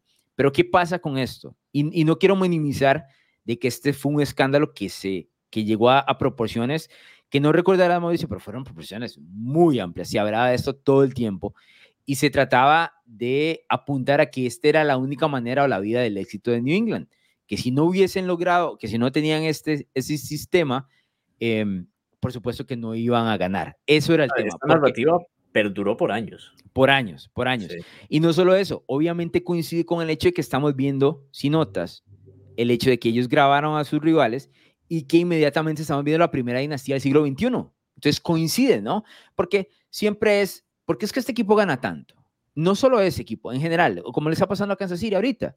¿Por qué es que, está, por qué es que ellos ganan tanto? ¿Cuál es la, la salsa secreta de, de, de, todo esto? ¿Dónde está el detalle? Tienen que tener algún tipo de ventaja que los hace por sobre el resto, porque no vamos a pensar que 31, 31 otros equipos con entrenadores en jefe y jugadores y gerentes y todos que son probablemente bastante inteligentes no puedan ganar uno de esos anillos o hacer dos de ellos, como se les nota la facilidad en ese caso en New England o, actualmente lo que vemos en Kansas City. Entonces siempre estamos buscándole dónde está la esquina, dónde está la ventaja. Y cuando encuentras una controversia de estas, pues dices, aquí estaba la ventaja. Ahí es donde apunta la ventaja. ¿Qué es lo que pasa con esto? Y vuelvo a decir, no quiero justificar a New England, ni mucho menos. Para mí tenía ventaja sobre eso, especialmente en el hecho de grabarse. Pero me llama la atención que Belichick dice algo que es muy cierto. Esa información está disponible para todo el mundo. Si tienes alguien arriba con unos binoculares, como el caso de Adams, que no, era, que no es prohibido, y estás viendo dentro de la situación y vas apuntándolo uno por uno, tienes exactamente la misma información. Tienes exactamente lo mismo. ¿Y qué es lo que pasa? Que hay algo que no menciona ni el documental ni nadie ha mencionado. Bueno, si los equipos varían semana a semana y el equipo de septiembre no es el mismo del equipo de diciembre. Entonces, lo que hiciste en tercera y ocho funcionó esta semana, pero no va a funcionar la siguiente. Y olvídate que va a funcionar en tres meses. ¿Entiendes? Hasta Entonces, las señales pueden cambiar, las señales que tomaron en la semana 1. El lenguaje, absolutamente todo cambia. Exacto. Sí, sí. Pero, obviamente, esa narrativa y la prensa en los Estados Unidos les encantan estas historias y iban a ir a fondo con ella. Y Sí, si tenían que irle en contra a alguien Se te desconectó el micrófono. Otra vez. Ahora, ahora sí. Ahora, estamos de verdad. Si tienen que ir con todo, con Belichick, que no le cae bien a todo el mundo, definitivamente ellos iban a, a- a ir con esa narrativa hacia el fondo. Pero y yo, se ha escuchado, perdón que te interrumpa, se ha escuchado mucho la frase de estas semanas de que la NFL y cualquier deporte necesita un villano. Que por supuesto, Y, y en ese momento, Para la- toda no historia necesita un villano. acá lo fueron. Toda narrativa, toda historia necesita un Sí. villano. No todo el mundo puede ser bueno en esta vida porque no, no es interesante. En este caso, New England obviamente evolucionó a eso. No inició de esa manera, pero evolucionó hasta ese punto. Ahora, hay un detalle. Vuelvo a decir, no quiero justificar a New England ni mucho menos. Es un escándalo que la verdad eh, debía ser enmarcado y todo esto. Pero los que seguimos el fútbol americano desde hace mucho tiempo sabemos que los equipos hacían eso todo el tiempo, todo el tiempo. Hay videos donde se ve a Jimmy Johnson desde Dallas diciéndole a sus, a sus jugadores, o sea, tápense la boca a la hora de hablar porque nos, nos pueden estar grabando. Estamos hablando de, mil, de los noventas, Mauricio. Eso fue en el 2007 cuando, lo cuando, cuando sale todo esto, ¿no? Entonces, eso viene de antes. Hay un America's Game, si no me equivoco, y puedo estar, e- creo que, no sé, o sea, puedo equivocarme, pero creo que es el de los Raiders de 1980. Y está Matt Millen, que en algún momento era un defensivo de los Raiders. Y en su momento, si no me equivoco, fue el gerente general de los Lions. Aquellos, aquellos Lions que no ganaron un solo partido en el 2008. Matt Millen sale en ese America's Game. Y él dice que en el camerino de los Raiders de ese 1980, en el camerino, existía así en la pared. ¿Has visto cuando los equipos entran a Anfield en Liverpool y tocan el, el escudo, tocan, no? sí. Que dice, ok. Sí. En el de los Raiders decía, regla número uno, aquí se vale hacer trampas. Así decía, regla, así con logo de los Raiders y todo. Aquí en este camerino se vale hacer trampas. Y decía, regla número dos, vean la regla número uno. Eso.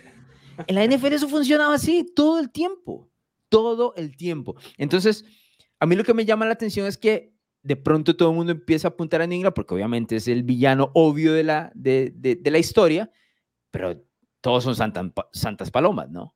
O sea, unos años después vemos el tema del Bounty Gate con, con los Saints y Sean Payton, que también tam- para mí también fue eh, sacado de proporción eh, y termina manchando un poco lo increíblemente bueno que fue ese equipo, que ganó el Super Bowl sobre Peyton Manning y demás. Yo a veces creo que hacemos demasiado, o sea, hacemos un huracán de un vaso de, agua- de un vaso de agua, que sí es una manera de decir, ellos hicieron su trampa y todo lo demás, pero el, el manchar todo esto me parece demasiado.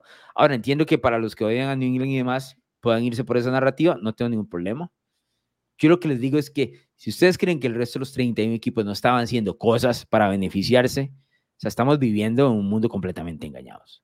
Y es que eso pasa, y la diferencia es que lo descubrieron, simplemente. Porque pasó en el béisbol y pasó con los Astros que perdieron todo el mérito de haber ganado la Serie Mundial de 2017 a los Dodgers. Y me cuesta decirlo porque no me caen bien los Astros. Pero, pero ¿qué vamos a hacer? Realmente el tema del robo de señales, que fue algo similar, todos los equipos de béisbol lo han hecho. Es que eso no es. los han descubierto. Es que eso es, es ese, e, ese, detalle de jugar de purista, ¿no? En una situación donde usualmente em, todos están comprometidos. Yo recuerdo, no sé si, bueno, la gente usualmente no se mete así como en, en, en, perfiles de Twitter y demás, pero por ejemplo, mi perfil tiene el encabezado. La, la gente me pregunta eso, ¿por qué tu, tu, encabezado tiene que ver con una carrera de atletismo? Es la carrera de Seúl del 88, donde están todo el escándalo de Seúl, donde está Ben Johnson dopado hasta las tenis y todo lo demás, y él balsando el brazo y todo lo demás. Para mí esa, eh, es, esa foto y ese evento es absolutamente simbólico dentro de todo el tema y me encanta la historia y todo lo demás, pero quien salió mal de esa historia es Ben Johnson porque fue el único que fue atrapado en teoría, pero luego años después se dieron cuenta que de los ocho participantes, siete estaban en escándalos de doping. El único que le pagó los platos rotos fue Ben Johnson, pero siete estaban. ¿Qué es lo que quiero decir? Que carajo, todo el mundo rompe, termina rompiendo las reglas porque está buscando la manera de buscar, como decía Steve Pioli en, ese, en este documental de Dynasty, eh, pues ese narcótico, ¿no? De ganar y mantenerse en la cima y todo lo demás. No justifico. Lo que no quiero es que juguemos de puristas de que, los otros 31 equipos estaban completamente limpios sobre la situación. No, estos porque ganaban, obviamente calzaban con la historia. Esa es la, realidad.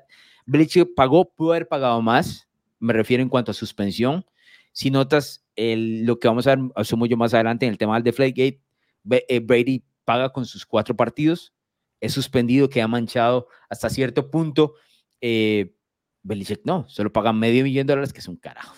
que hubo, eh, una, sí, pero hubo, y hubo presión de Robert Kraft también, que por ahí pudo andar. Porque, todo es política. era un dueño muy influyente. Todo es política. en la vida todo es política, es conexiones y todo lo demás.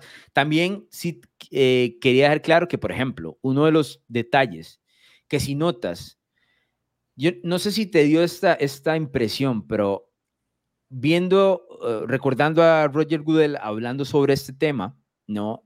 Se nota como que él quiere mandar hacer un ejemplo hasta cierto punto de New England, ¿no? Que es que usualmente lo que pasa cuando eh, llegas a castigar a un equipo, a un jugador, y todo lo demás, quiere hacer un ejemplo. Pero ¿qué pasa? Estamos hablando del 2007. Roger, Roger Goodell es comisionado en el 2006, ese es su primer año, es decir, está en su segundo año como comisionado apenas.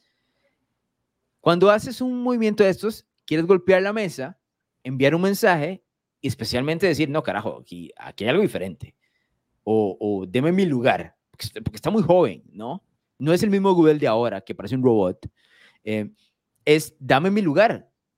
Y creo que con esa sanción sobre New England, precisamente, es la razón por la cual él dice, bueno, en algún momento decían que él golpeaba con puño de hierro por este tipo de situaciones. Y solo te ganas em, esa, no sé, ese crédito, ¿no? Si, si llegas a los medios de comunicación y dices, bueno, no, sí, tenemos un comisionado que tiene puño o mano dura en este caso. Y yo creo que él lo hizo con la idea de, bueno, necesito que me reconozcan hasta cierto punto, ¿no? No, no voy a hacer ese suavecito que entra aquí, voy a darme mi propio nombre y mi propio lugar. Sí, por ahí tiene que andar, pero también con Belichick la sanción no fue tal vez la que debió ser, pero sí creo que es un momento importante en toda esta trayectoria de Belichick porque yo creo que su personalidad sí cambia a partir, a partir 100%, de este momento. 100%. Cambia en el tema de que la relación ya no es la misma con todas las personas que le apoyaban dentro de la franquicia, pero a la vez, y lo que dijimos la semana pasada, Belichick se ve feliz, se ve contento dentro de los partidos, de eso que le hablaba a la prensa antes del juego y demás y que ya el Belichick de los últimos años no era así. Yo creo que a partir de acá es uno de estos momentos en los que Belichick, su personalidad, tanto dentro de las franquicias de los Patriots como con la prensa, como con el aficionado, es otro Bill Belichick. 100%. Eh, Steve Pioli creo que es el que, el, el que lo ejemplifica mejor. Dice, a, a, partir de eso él se encierra, ¿no?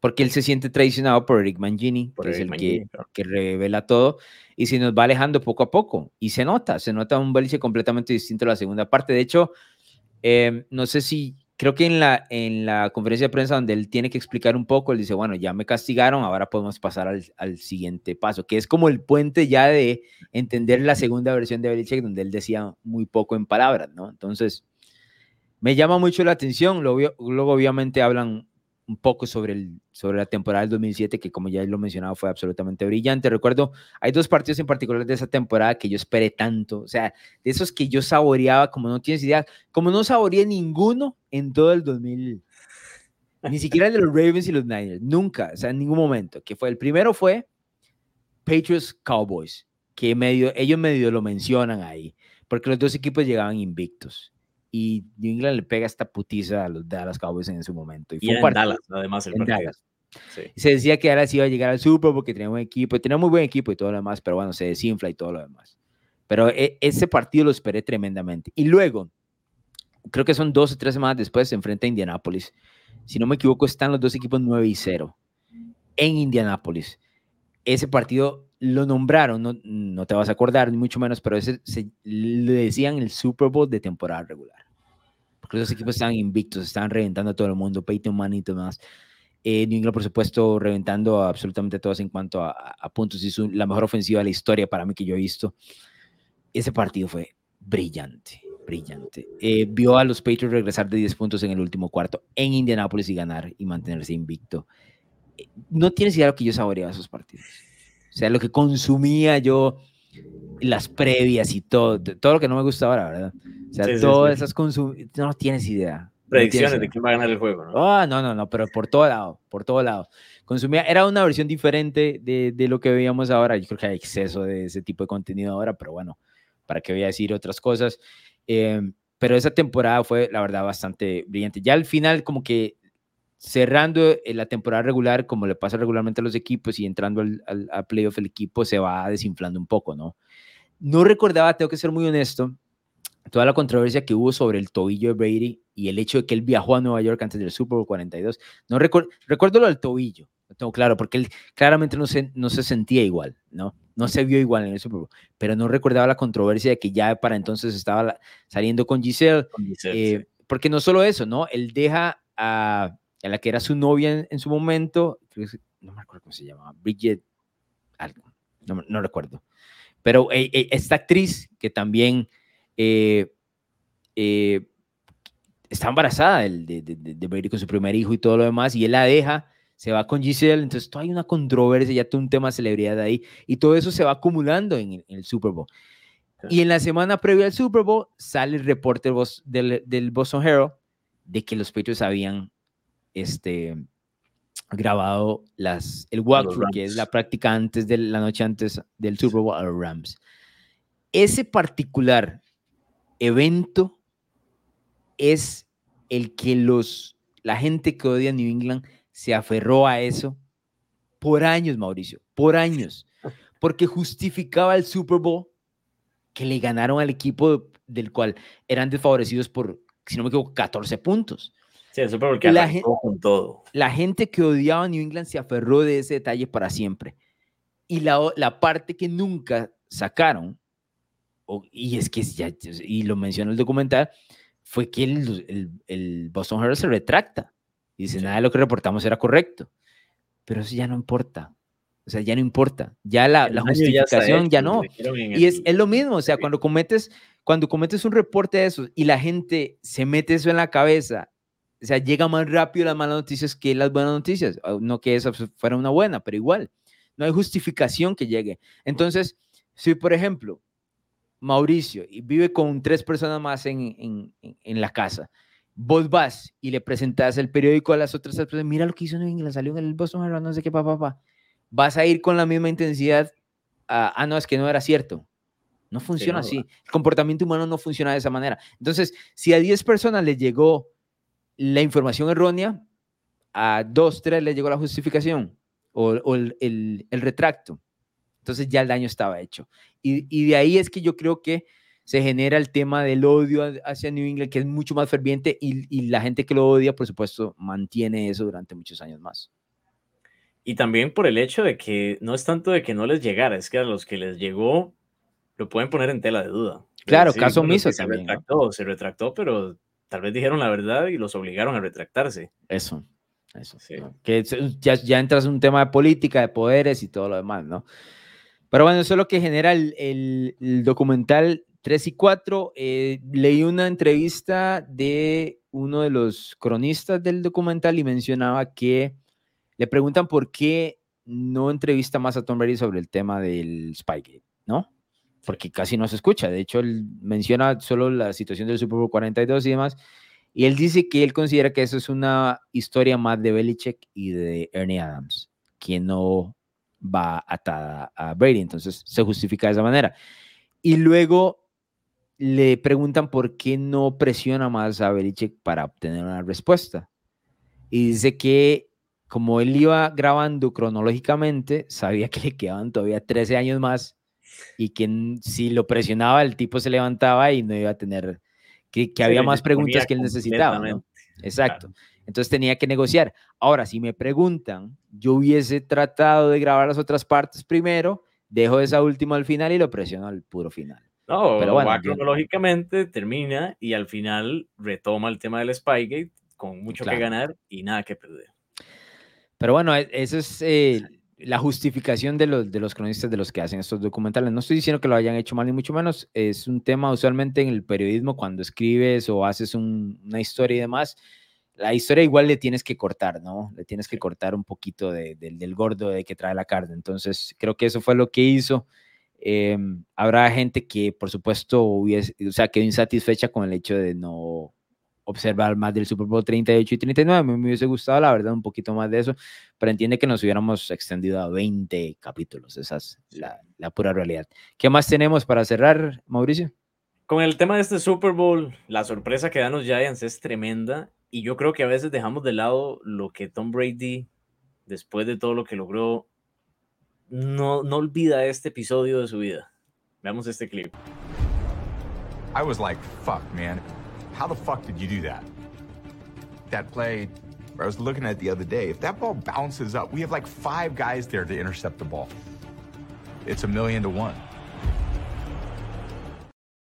Me llama la atención lo que dice. El otro día estaba viendo la jugada.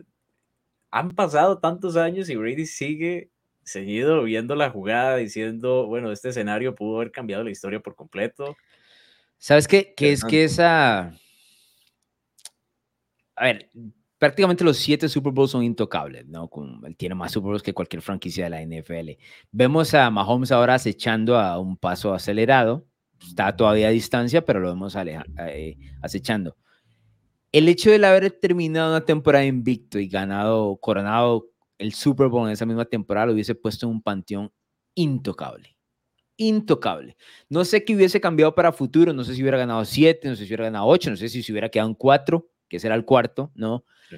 Eh, no sé qué hubiese pasado, o sea, muchas cosas hubiesen cambiado el escenario que, que e- eventualmente terminó sucediendo. Lo que yo sí considero es que esa, de- el hecho de tenerlo en la punta de los dedos, ¿no? Temporada invicta lo hubiese puesto en una situación que nadie más hubiese llegado. Y él puso, si notas, al equipo, si bien es cierto, solo anotan 14 puntos, él puso al equipo eh, en situación de victoria a menos de tres minutos para terminar el Super Bowl. Hizo lo que tenía que hacer. Sí. Eso es, ¿no? Y de- bueno, ahí tenía que, la defensiva, que yo siento que tuvieron muchas oportunidades, ahí no se muestra en el documental, pero a Santos Samuel le pasa el balón en las manos en ese Super Bowl donde tuvieron para interceptar. Por supuesto, la posible captura sobre Eli Manning en la jugada de David Tyree. Hay 50 mil holdings que pudieron haber marcado ahí, que no se marcan. Pero era otra NFL también. La jugada, claro, la jugada de David Tyree no tiene ningún sentido físico. Ninguno. Y Brady lo menciona muy bien, es una jugada de un millón a uno. Sí. Y ese- esa noche fue el, el uno. Eso es. O sea, no, no, tiene cómo la bola no tiene nada. se detiene por completo. No solo se detiene por completo, a él se le dobla el cuerpo, se le dobla el cuerpo y la bola pudo haber tocado el piso y con eso se le suelta, no llega hasta el piso, logra amarrarla, no solo es el casco, es la fuerza. Hay un detalle también sobre esa jugada. Si yo le pongo a los aficionados de los Patriots, los de, los de, los de Hueso Colorado, los que vieron ese, ese equipo, ¿no? si yo les pongo a, todos los oficiales de New England a elegir un jugador que quisieran que estuviera encima de David Tyree, te juro que el 99% va a elegir a Rodney Harrison. El 99%, que es el jugador que está en la jugada. Es el jugador más fuerte, es el safety más fuerte de todos los Patriots, de toda la liga, que probablemente merece un puesto en el Salón de la Fama. Eso lo podríamos dis- discutir y todo lo demás, no vamos a entrar en ese detalle. Pero es uno de los jugadores más violentos de los años 2000-2010. Es el jugador que definitivamente tenía que estar en esa tacleada. Y aún así, David Tyree completa el pase. Eso siempre me ha llamado la atención. Es una curiosidad que yo digo, no tiene ninguna lógica. No tiene lógica. Hay muchas cosas en el, en el deporte que son esto. Ahora, un día esto se estaba leyendo por ahí un comentario y decía un aficionado a los Patriots que, este, creo que fue en Twitter que decía, bueno, no puedo, ah, es- cuando yo veo esos highlights no puedo dormir, ¿no? Que me pasa, por ejemplo, a mí con la final del 2005 de la Champions del Milan y Liverpool, o sea, yo no volví a ver esos, no puedo, no puedo, o sea, no puedo, no hay manera. Y Milan dos años después le gana al Liverpool, no es lo mismo. Pero él decía, bueno, para mí se saldó eso con la historia, con el regreso del 28 a 3 contra los Falcons. Claro que no es el mismo grupo, ¿no? No es el mismo grupo, pero él dice, bueno, es como ponerte a escoger, solo puedes tener uno de las dos. ¿Cuál quieres? ¿El regreso histórico de, O la de- temporada perfecta. o, o la temporada perfecta? ¿Cuál quieres? Imagino que los aficionados más jóvenes no van a cambiar el regreso de, de los Falcons. Los más viejos tal vez se queden Bueno, con yo soy un aficionado perfecta. joven, yo me quedaría con la temporada perfecta. Porque es la temporada perfecta, eso es insuperable. Un comeback. Hay un, hay un detalle ahí de también la temporada perfecta, que es que, curiosamente, Randy Moss no gana un Super Bowl, Sí, lo cual no tiene lógica. por eso. No tiene lógica. Y ahí estaba el Super Bowl de Randy Moss. Él juega el otro, el, de- el del Baltimore de San Francisco, ya un poco más viejo, ¿no? Y todo lo demás. Pero ahí estaba el Super Bowl de Randy Moss.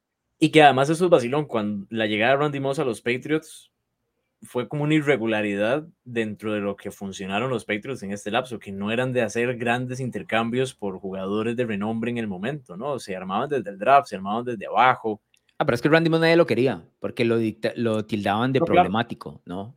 Lo No, y él, lo, él problema- lo decía, yo estaba en otra situación completamente cuando me sorprendió una llamada de Bill Belichick que él ni siquiera creyó que fuera Bill Belichick y le colgó. Sí, para mí él es el mejor wide receiver que yo he visto.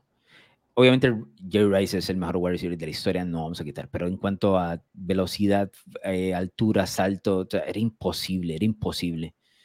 Y cuando quieres combinar a los dos mejores, eso es lo que dio, una temporada de 50 con 23 touchdowns de un lado. O sea, es, es brutal. Ese equipo era brutal, absolutamente brutal. El mejor equipo que yo he visto, la realidad, de todos los que he visto. Y hay muy buenos equipos en la historia de la NFL, es el mejor que he visto y, y no puedo justificarlo porque no terminaron ganando, pero en, en general, todo. Bueno, otro de los que no ganó el Super Bowl y terminó con un desenlace eh, fatal fue Junior Seau, que sale bastante ahí, el linebacker eh, de, los, de los Patriots, y, y él estaba ahí para ganar el Super Bowl, ¿no? De hecho, hay una imagen en ese Super Bowl 42 cuando Brady conecta con Moss para el, Super Bowl- para el touchdown final de los Patriots, se ve donde Bruschi y Seau, que son los dos linebackers, se golpean entre sí y dice, ahora sí, nos toca para cerrar esto. Y no pudieron, ¿no?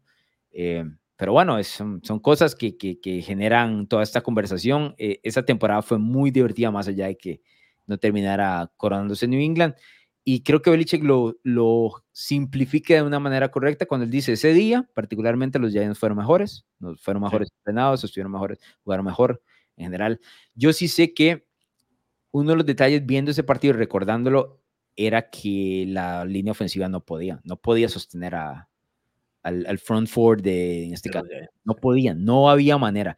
Y es uno de los partidos que Brady recibió más castigo del, del normal y del, del- de los que yo recuerdo, el, el que salió más golpeado, la verdad. Y muchas semejanzas con el primer Super Bowl que ganan los Patriots, que Claro, era este, claro. este super underdog por doble dígito que no tiene sentido alguno que gane el Super Bowl, pero eso es la motivación que necesitas. Y además lo dicen los propios jugadores, cuando ya las cosas se estaban poniendo de cabeza, cuando este último drive ofensivo de los Giants iba avanzando, decían, bueno, esta historia yo la vi, yo la presencié. Eh, Bruce, que es el que menciona eso, ¿no? Que él Sí. estuvo del otro lado en las laterales y, y que es así, pero es, es, es parte de cómo la historia se, se formó. Yo vuelvo a decir, dentro de cuando a mí me gusta la conversación del, del efecto mariposas, ¿qué pasa si hubieran ganado el Super Bowl? ¿Qué pasa con el resto de, los, de, las versiones? O sea, qué sé yo, ¿no? Igual con la lesión siguiente de, de, de, de Brady el año, en el 2008 y todo eso. Son muchas consecuencias, pero bueno, terminó con siete. Tenemos más, más videos para ver.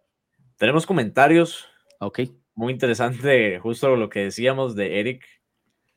La no intercepción de Samuel, yo estuve un mes sin ver deportes como aficionado de los Pats. Ahí es cuando, cuando, uno, cuando uno deja de ver deportes por un mes, es que la verdad es que sí le afecta. te digo. Duele, claro. A mí me, no, no puedo confesar, pero hay varias veces que me ha pasado. O sea, no voy a decir específicamente cuáles versiones porque me, no me siento orgulloso de mí mismo cuando lo digo, pero, pero la verdad es que sí me ha pasado. ¿Para qué decir? Yo te voy a decir que la derrota de los Packers contra los Buccaneers de Brady en la temporada de la pandemia fue dolorosa. ¿Crees que es esa la que, la que Para te mí, hizo para tal mí. vez ahí como... Sí, no, obviamente. Porque yo Personal. dije, estos, o sea, era un equipo que tenía todo. Sí. Estos Packers jugaban defensiva, que era algo que le costaba muchísimo a todas las versiones de los Packers en las que estuvo Aaron Rodgers todos los años atrás. Interceptaron a Brady tres veces en ese partido. Sí, en la segunda mitad hay un Sí. par de desconexiones con Mike Evans, pero Sí. ya el daño estaba hecho, digamos. Ya, el daño estaba- ya el partido estaba perdido. Aún así, la posibilidad de- del regreso estuvo ahí, estuvo latente y unas decisiones de la Flor con el tema de. Bueno, de Rogers también dejó de... O sea, Y hizo corrido, ¿no? que pudo correr hacia el Sí. touchdown y prefirió Ah, no nos vamos a poner a... Pero entiendo, entiendo.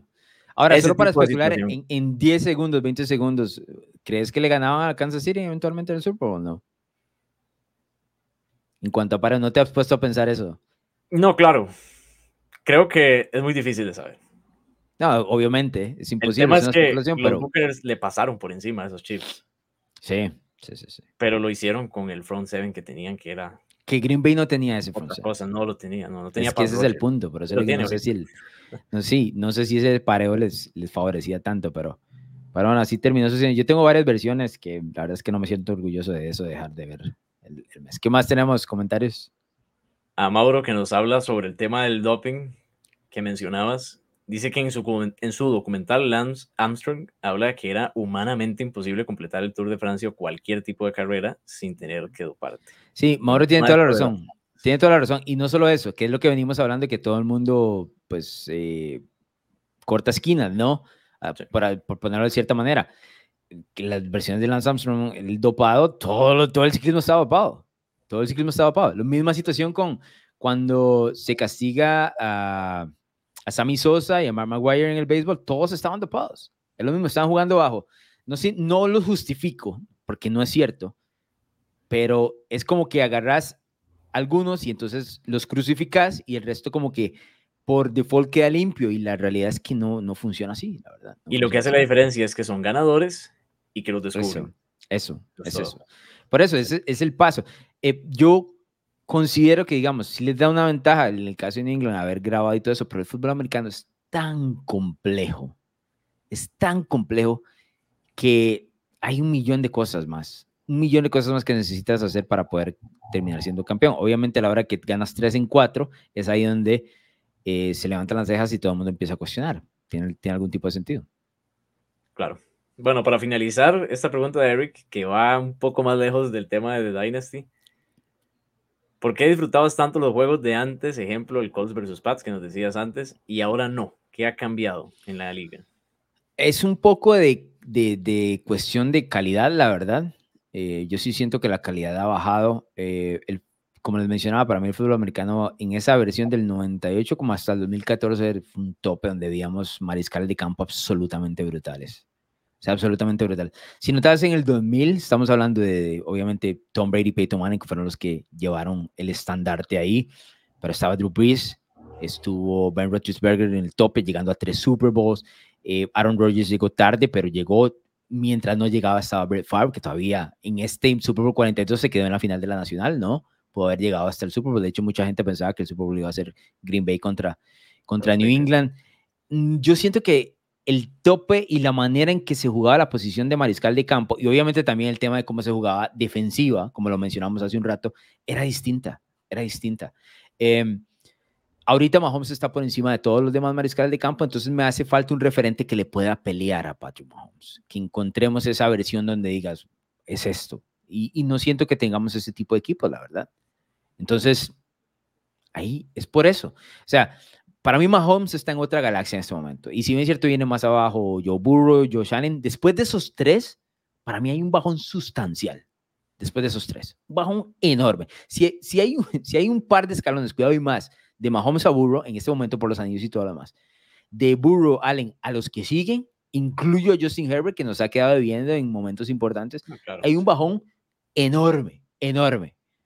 Entonces, yo sí siento que temas de mariscal de campo, los, los entrenadores son mucho más jóvenes ahora, eh, tienen menos experiencia, cometen, hay más tonterías, no sé, tal vez antes lo veía con más ojos de aficionado, entonces ahora lo veo con un ojo más crítico y me deja el paladar. Perdiste el audio. Ah, sí, me escucho. Sí, Muy no. bajito. No, todavía no. Ahora, no, tampoco. Se escucha bien, pero como con un eco. Sí. Ahora, ¿cómo estamos? Tampoco. Igual. Sí. Si no puedes cerrar vos. Bueno, dale. No me escucho. ¿verdad? ¿Te escuchas? Pero con un sí. Déjame un segundo.